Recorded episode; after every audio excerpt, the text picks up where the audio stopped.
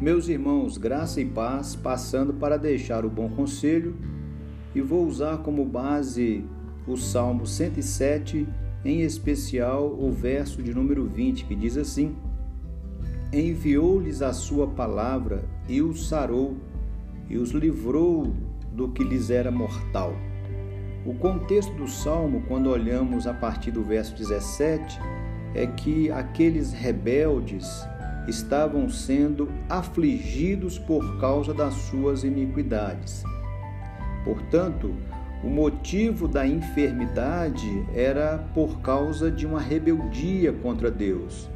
Então, há ocasiões que Deus permite enfermidades em virtude de uma de um pecado, de uma desobediência mas há ocasiões que Deus permite uma enfermidade sobre os seus filhos, não porque estão vivendo ou em prática do pecado, mas porque Deus quer fortalecer a fé e quer ensinar algo para os seus filhos.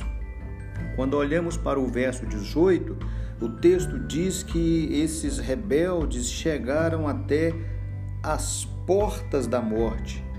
Mas o verso posterior nos diz que eles oraram, o Senhor ouviu os seus clamores e os deteve nessas portas, permitindo que vivessem.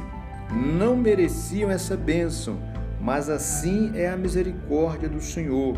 Nas Escrituras, a enfermidade é usada com frequência como retrato do pecado e de suas consequências dolorosas mas nem toda doença é decorrente de algum pecado, como nos revela João capítulo 9, quando os discípulos perguntaram: Senhor, quem pecou, este ou seus pais? E Jesus disse: Não foi ele, nem os seus pais, mas para que fosse manifesta a glória de Deus. Então há ocasiões que Deus permite uma enfermidade, porque ele tem um propósito de glorificar o seu nome.